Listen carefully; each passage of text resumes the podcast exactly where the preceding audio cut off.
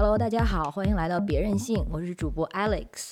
今天请到的嘉宾呢叫小鸟，就是表酱，它就是婊子的婊和酱油的酱。就是我我跟一个男性吧，他是一个外国人，但是中间发生了一些事情，然后我就拒绝了他见面的那个请求，结果他就对我大骂，就是直接开始大骂，就说你这个 bitch，你说像我这种 good looking 的人在中国，呃，只要我说要约。呃，可以排到什么大学城啊，什么之类的。那个中国女生每天有一百个等着跟我约，她这样说。然后我当时听她那样的说，我简直是觉得这两个这个人是人格分裂一样的。嗯。而且我还蛮庆幸我没有跟她约。对啊，逃过一劫。嗯，就是我也不知道会发生什么事。你们已经自认是表了，那别人在叫你表的时候，还能产生一样的杀伤力吗？其实他是，呃，他的那种主观的那种意思，还是想要给我插刀的，但是我就直接拔出来说，我说哈哈哈，我已经 刀枪不入了，就这么个意思。我我觉得我的一个朋友叶海燕，她应该被骂的不少了，因为她自己曾经做过一个项目，就是她用自己的身体，然后给民工去做十块钱的那种性工作，就我只收你十块钱，然后我给你提供一次性服务。这个新闻在前几年还是十几年前，应该已经非常爆炸性了。但当时的那个舆论还是比较开放吧，所以这些新闻还是能够爆出来。到现在可能就很久很久没有听过他的消息了。嗯，对，呃，他现在已经成为艺术家了。其实，嗯，对这个当时的那个，我记得当时的前后文是因为他做很多性工作者方面的这个社会活动。还有呃义务的一些呃工作，帮助这些姐妹们。但是有一天她受到了质疑，就是说你以什么样的姿态来帮助我们？你自己就不是婊子，你现在不是在居高临下的用着你的你你谁知道你有没有道德优越感？所以他对此做了反思，想说，那我就做婊子，我就要，我真的是把自己当婊子的话，那我就要现实中去实践。嗯，就是我在刚本科毕业、刚开始工作几年的时候，因为我当时是在一个戒毒所工作，然后我又是在那边唯一的一个亚洲女生，就是要看着很多以前都是那种帮派混混或者帮派大佬那样的客户，所以慢慢的性格就会发生一些变化。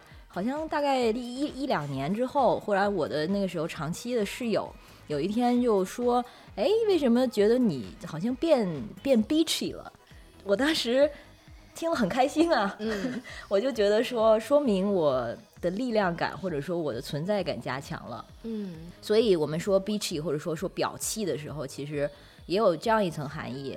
他带着一种就是混不吝，或者就是我就是不在乎，是啊。然后这个时候，你当有这种态度的时候，你反倒更容易产生一种权威感。对，是嗯。有一种说法是，男人其实也喜欢表一些的女人，因为表对他们来说代表了某一种性资源。对，真的有这种讨论，就是说女性性开放以后。到底受益的是谁？他们就觉得女性性开放以后受益的是那一些男性，但我觉得不是这样。其实表它就是一种呃比较自主的选择吧，就是我我能选择，而且我能承担，这两个是在一起的。嗯，如果你只能选择而你不能承担的话，那不是自由。那可能就是一个陷阱。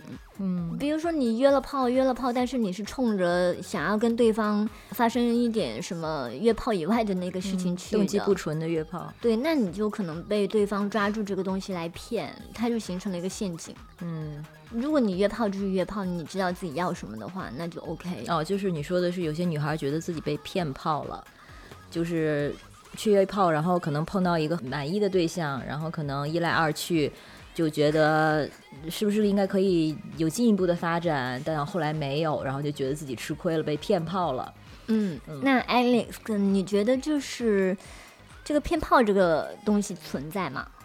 嗯，我觉得骗炮是在于这个感觉被骗，它是一个主观的判断，它是来自于你主观的对这个炮的期待。对。就是说，如果你对约炮没有一个足够清醒的认识，是说它跟亲密关系并没有绝对的关系，也没有这跟跟浪漫也没有绝对的关系，那就可能觉得被骗了。比如男的他觉得做爱就是做爱喽，然后女的呢，她能就是觉得性我跟你做爱是一种交换，嗯就是哦，我要换来你的亲密关系，换来你的爱，换来嫁给你之类的。那对方可能他本来不是这么想的，他也只想上个床，但是看到你这么想，我就只能骗你一下喽，呃、嗯之类的。所以这这个环境它是。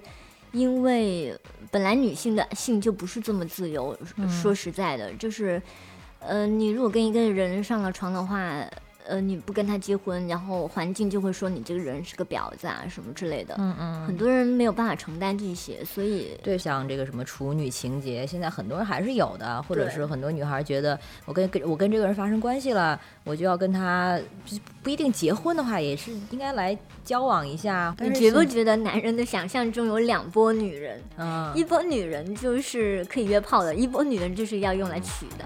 对，没错。